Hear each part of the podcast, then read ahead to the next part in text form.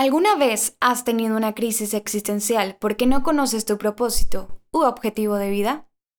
Nosotras también. En el capítulo de hoy hablaremos sobre la vocación y cómo reconocerla. Quédate con nosotros. Hablemos de gente que inspira. Hablemos de amor. Hablemos de salud. Hablemos de hobbies. Hablemos de los temas de interés que tú quieres. Hablemos con Karen Medina y Joana Ochoa.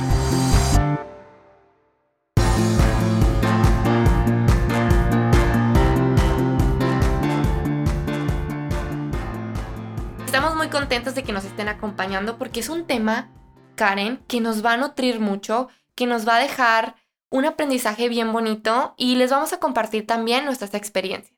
Así es, la verdad es que este podcast me encanta. Creo que cuando yo estaba más chiquita me hubiera encantado escuchar un podcast de estos temas. Que bueno, pues los vamos a tocar y esperemos y sean del agrado y que claro, les ayude a todos ustedes. Vamos a empezar a definir tres puntos importantes que creemos que es pues indispensable reconocerlos. El saber distinguirlos y el comprender lo que es cada uno, que es la vocación, la profesión y el propósito de vida para empezar con la vocación. La vocación es eso que te apasiona, es algo que tú harías de manera voluntaria sin que te pagaran. Es algo que te nace, es algo que, que dices, esto yo lo haría todos los días. Claro, puede ser a lo mejor y pues pintar, puede ser tocar la guitarra, es algo que, que se te da, ¿no? Que te gusta, que te apasiona, que, que amas. Y que a veces yo creo que te da mucho miedo llevarla más lejos, por lo mismo que sientes que no te va a dejar pues dinero para tenerla o para hacerla una profesión. Y hablamos también de una vocación, el servir a las personas, también es, es una vocación, el ayudar a los demás, el cuidar el planeta, como tú Karen que te encanta todo esto de ecología y que andas súper metida en esto de cuidar al medio ambiente. Para mí, que yo te conozco, yo digo, esa es la vocación de Karen, eso es a lo que ella le, le lo hace y le gusta colaborar. Sí, es algo que tú harías sin que te pagaran, algo que, que disfrutas totalmente hacerlo, ¿no? Así es. Y bueno, definamos qué es profesión. Por otro lado, profesión es este trabajo, es este empleo que pues como tú y yo ejercemos y recibimos pues que una retribución económica, que nos pagan por ello y estamos respaldados de qué? De un estudio, de un certificado, de una carrera universitaria. Entonces esa es la diferencia, ¿no? De profesión. Y ahora vamos a hablar del propósito de vida. Sí, el propósito de vida yo creo que eh, ya sería más como, ¿qué haces en este mundo? ¿O qué crees que, que debas hacer? Por ejemplo, tú estabas diciendo que algo mí es que me encanta ayudar al planeta y debo aceptarlo, es algo que me gusta demasiado. Y yo lo siento también como un propósito de vida, siento que debo hacer la diferencia, ¿no?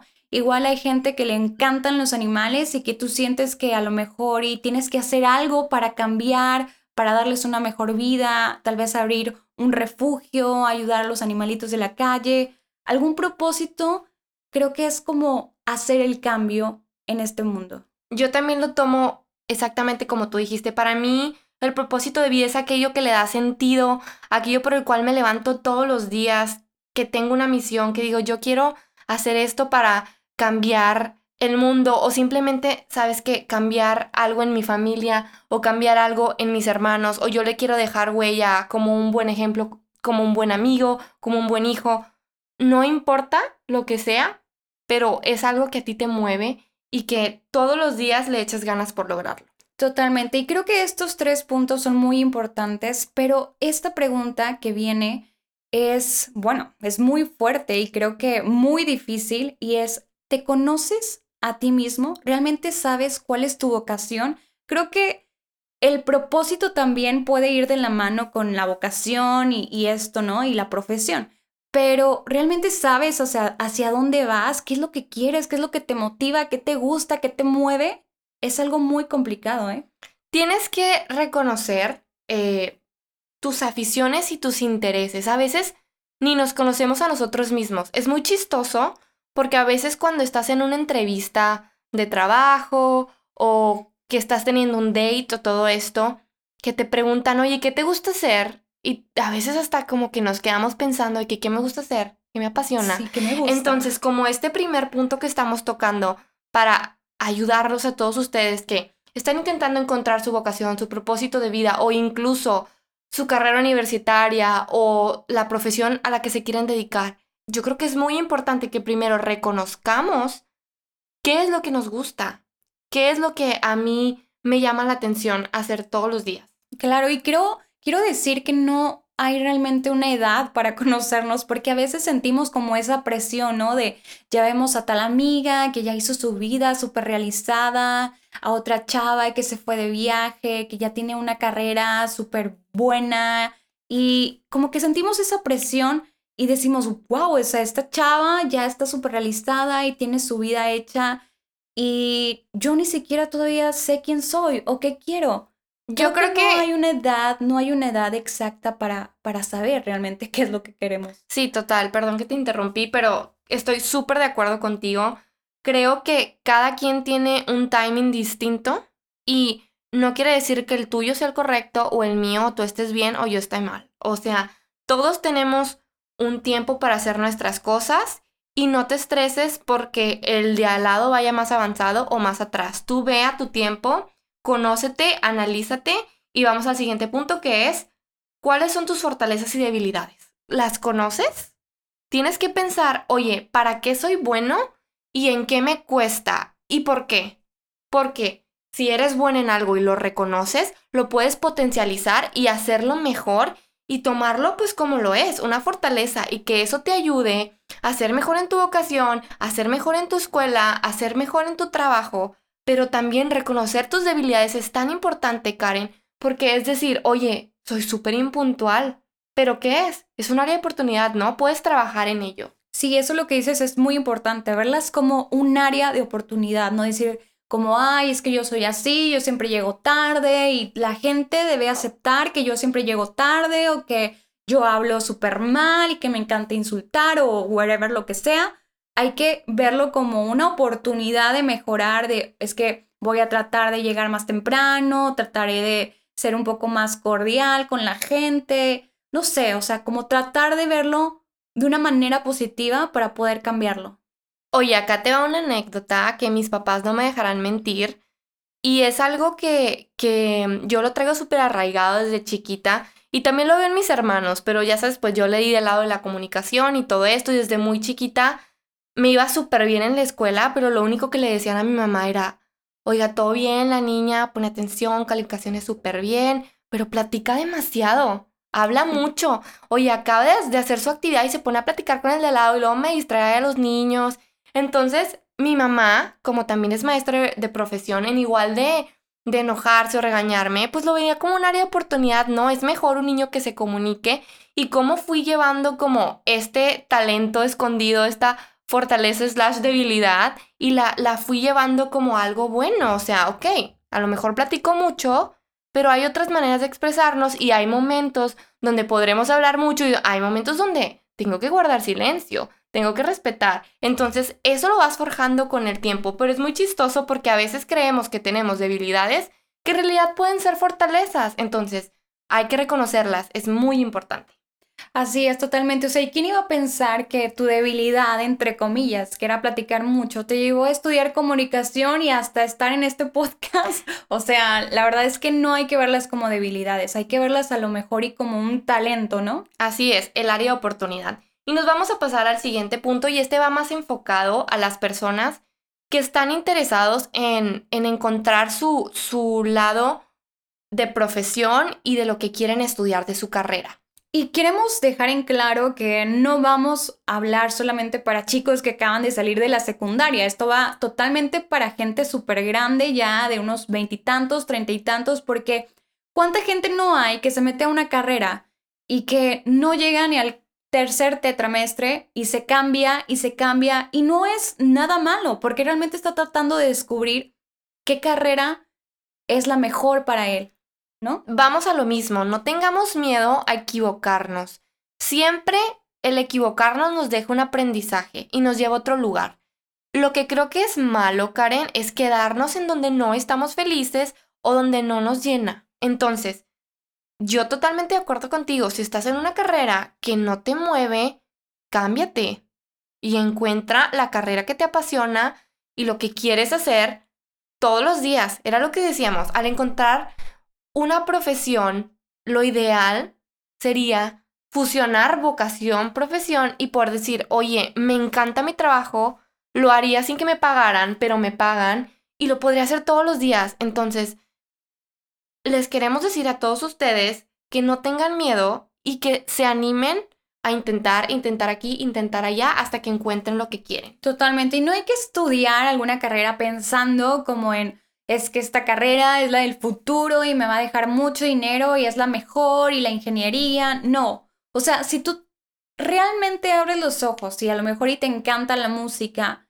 ¿quién no dice que puedes tener una carrera en la música y te puede ir increíblemente mejor que siendo ingeniero? Y hay que ver realmente qué disfrutas más, ¿no? Si estudiar una ingeniería donde vas a estar pues 24/7 en un trabajo que tal vez no te llene, a estar haciendo música toda tu vida, que la hagas profesión y que te deje realmente pues buena solvencia económica. Sí, yo creo que totalmente válido si te quieres ir por lo económico, es decisión propia, pero aquí nosotros los queremos apoyar para que vayan más del lado de lo que les apasiona. Y bueno, entonces investiguen sobre esa carrera, ese trabajo. Pregunten, que no les dé miedo acercarse con gente profesional, con gente que ya está estudiando esa carrera, con maestros, con profesionistas y decir, oye, cuéntame tu experiencia, cómo te ha ido en este ámbito, cómo le has hecho. Yo personalmente, Karen, he aprendido demasiado preguntando, preguntando, pidiendo opinión, aquí y allá, mandando correos, preguntando aquí y acá. Te dejan experiencias de la misma gente que ya ha estado en ese ambiente, en ese medio, y te deja mucho. Entonces no tengan miedo de investigar y llegar más allá. Oye, y otra cosa que también se pueden basar es hacer tal vez un test vocacional. Digo, no es que sean muy exactos, pero a lo mejor y te puede guiar un poco para saber hacia dónde vas, qué te gusta, qué carreras están dentro de tus posibilidades, que sean, que sean como parecidas a lo que, a lo que te gusta hacer, a lo que quieres llegar a ser, ¿no? Sí, esa también es una súper buena idea. Eso lo hacen normalmente en las prepas, cuando vas a pasar a la universidad. Incluso lo puedes hacer en cualquier momento de tu vida. En internet hay muchas opciones y creo que es, un, es una idea importante. También al momento de, decidir eh, lo que tú quieres estudiar o la profesión a la que te quieres dedicar, yo creo que también es mm, pues muy sabio ver más allá. ¿Y a qué me refiero con esto? Es ver ¿Qué oportunidades esa empresa te puede dar o esa carrera? ¿Y a qué me refiero? Incluso la universidad. Intercambios universitarios, apoyo para que hagas maestría, para que sigas estudiando, crecimiento en la empresa. Creo que es importante siempre ver más allá. Sí, totalmente, ver a dónde te va a llevar. Y creo que dijiste algo muy importante que es de las carreras. Siento que a veces dejamos de lado alguna carrera que nos guste tanto por el hecho de que queremos quedarnos en nuestra zona de confort. Les pongo un ejemplo, tal vez a mí me encantaría estudiar, no sé, em, quiero ser arquitecta, pero la universidad mejor de arquitectura está en otro estado, pero yo no me quiero mover de donde estoy porque aquí tengo a mi familia, tengo a mis amigos, tengo a mi pareja, a cualquier persona. Entonces te da ese miedo como de salir de tu zona de confort, de irte a otro lugar donde te ofrecen todavía más cosas, más oportunidades, y no lo quieres hacer por el hecho de quedarte donde estás. Yo solamente los quiero invitar a que no tengan miedo a salir de esta zona que, que a veces pues puede llegar a ser muy, muy mala para nosotros porque no nos deja abrir nuestra mente y ver más allá de lo que nos pueden ofrecer y a dónde podemos llegar. Totalmente, estoy súper de acuerdo contigo y personalmente nosotras ya vimos esta experiencia y es algo que nos ha nutrido tanto, que nos ha ayudado a madurar un poquito más, a abrir nuestros horizontes, a ver lo que puedes lograr, a descubrirte a ti mismo, a también a valerte por ti mismo, ser más independientes. Entonces yo también los invitaría a lo mismo.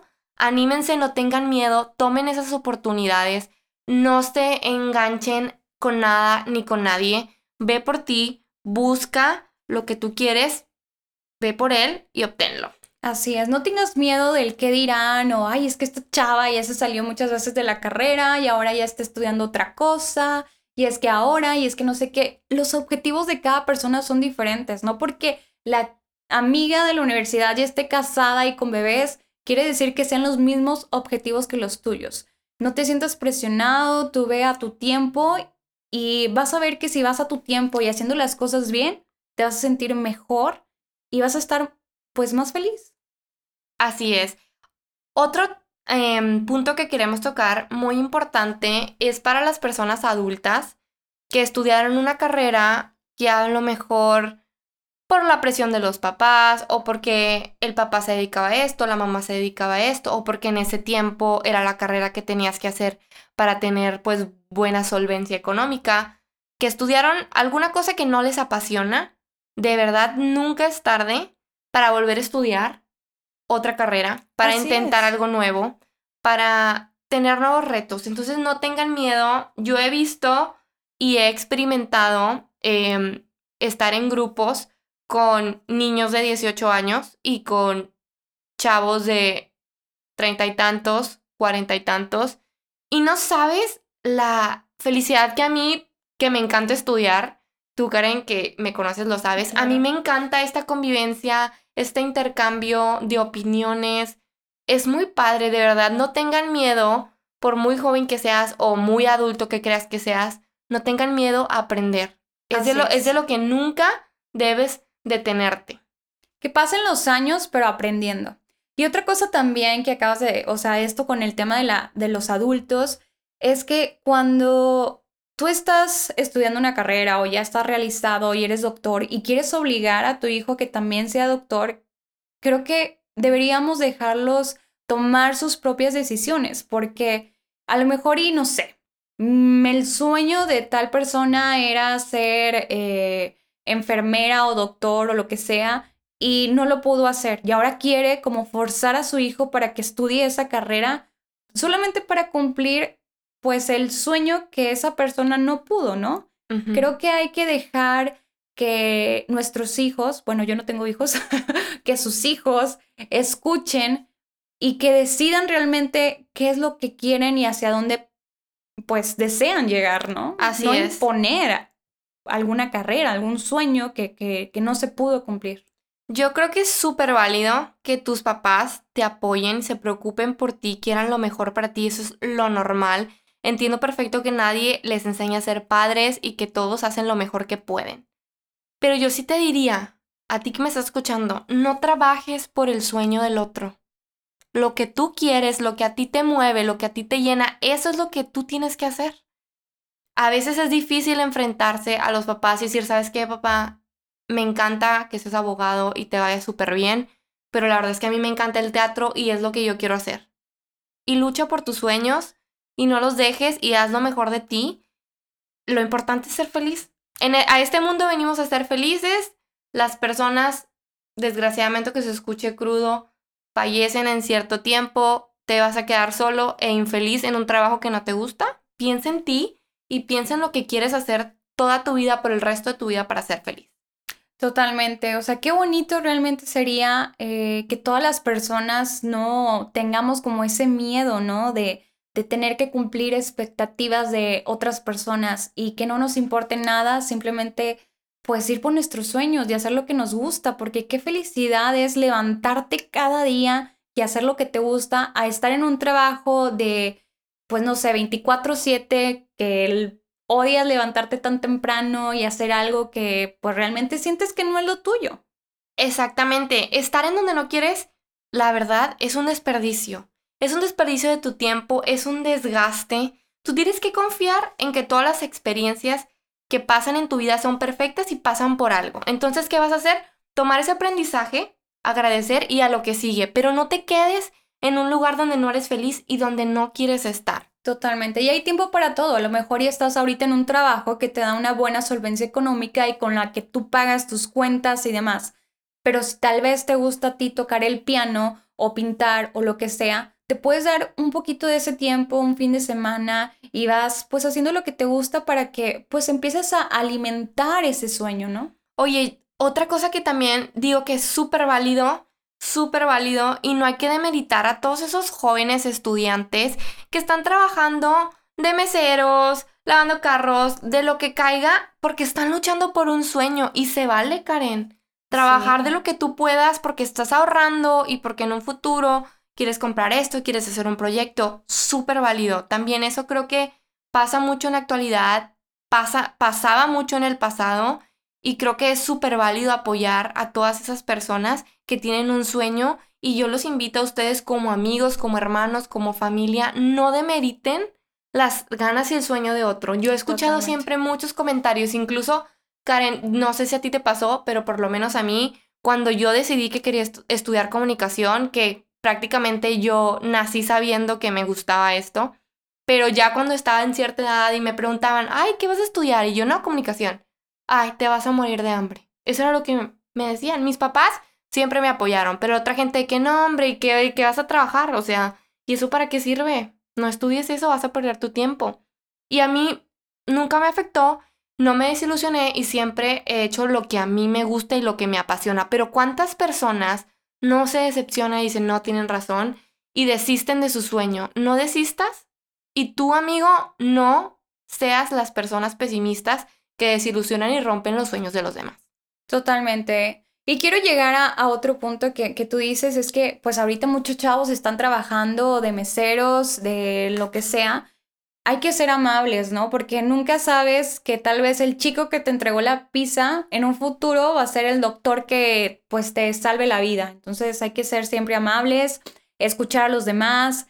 Si alguien tiene un sueño, pues tratar de apoyarlo, no de tirar a la basura, ni decirle cosas negativas, ni hablar mal porque nunca sabemos cómo esa persona va a tomar pues las palabras que tú estás diciendo y realmente, o sea, las palabras duelen.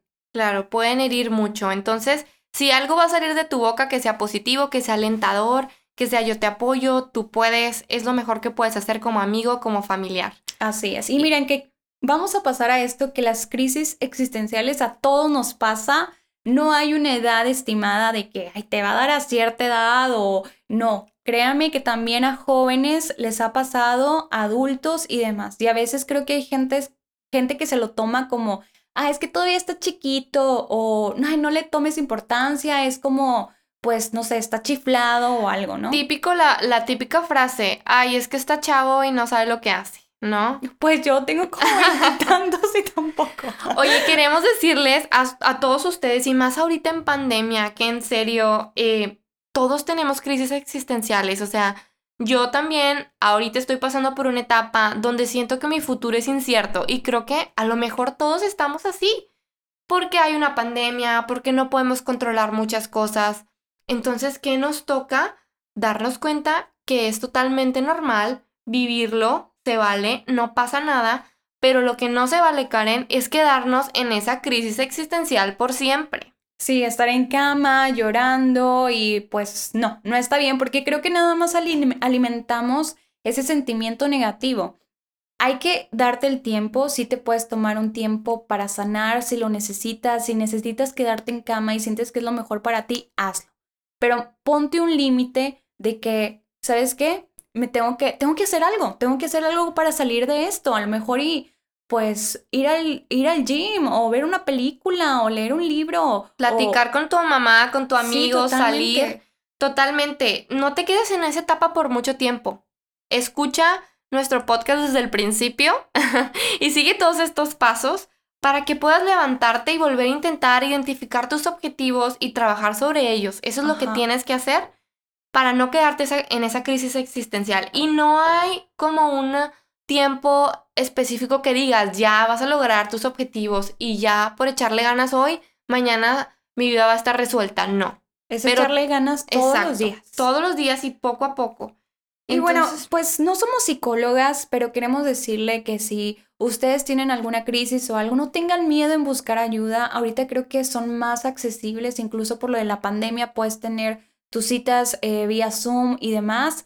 O si necesitas a alguien con quien hablar, pues acércate a la persona con la que tengas más confianza para que tú también puedas a lo mejor y desahogarte. Y si en caso tú conoces a lo mejor alguna persona que está pasando por alguna crisis, también ofrece tu hombro, algunas palabras eh, pues lindas, son de mucha ayuda. Totalmente. Vayan al psicólogo, todos necesitamos ese apoyo y no tengan miedo. Y bueno, muchas gracias por estar aquí una vez más escuchándonos. Queremos irnos nada más con la idea de que hagan lo mejor posible, den su mejor versión de sí mismos, trabajen sobre sus sueños, no desistan y tampoco sean las personas que empujan a los demás, sino que caminan al lado y se apoyan. Así es, siempre hay que sacar la mejor versión de nosotros mismos, tratar de ayudar y escuchar a las personas pues que lo necesitan. Y muchísimas gracias por haber escuchado este podcast, estamos muy contentos y recuerda que siempre hay que trabajar todos los días, especialmente eh, cuando nos sentimos recaídos y que no podemos más, creo que son los días en los que podemos sacar más provecho. Créeme que de las peores situaciones a veces llegan los mejores resultados. Y trabaja todos los días para que tu vocación se pueda convertir en tu profesión. Hablemos en nuestro próximo episodio. Síguenos en Instagram y Facebook como arroba podcast Hablemos. Coméntanos eso de lo que te gustaría hablar.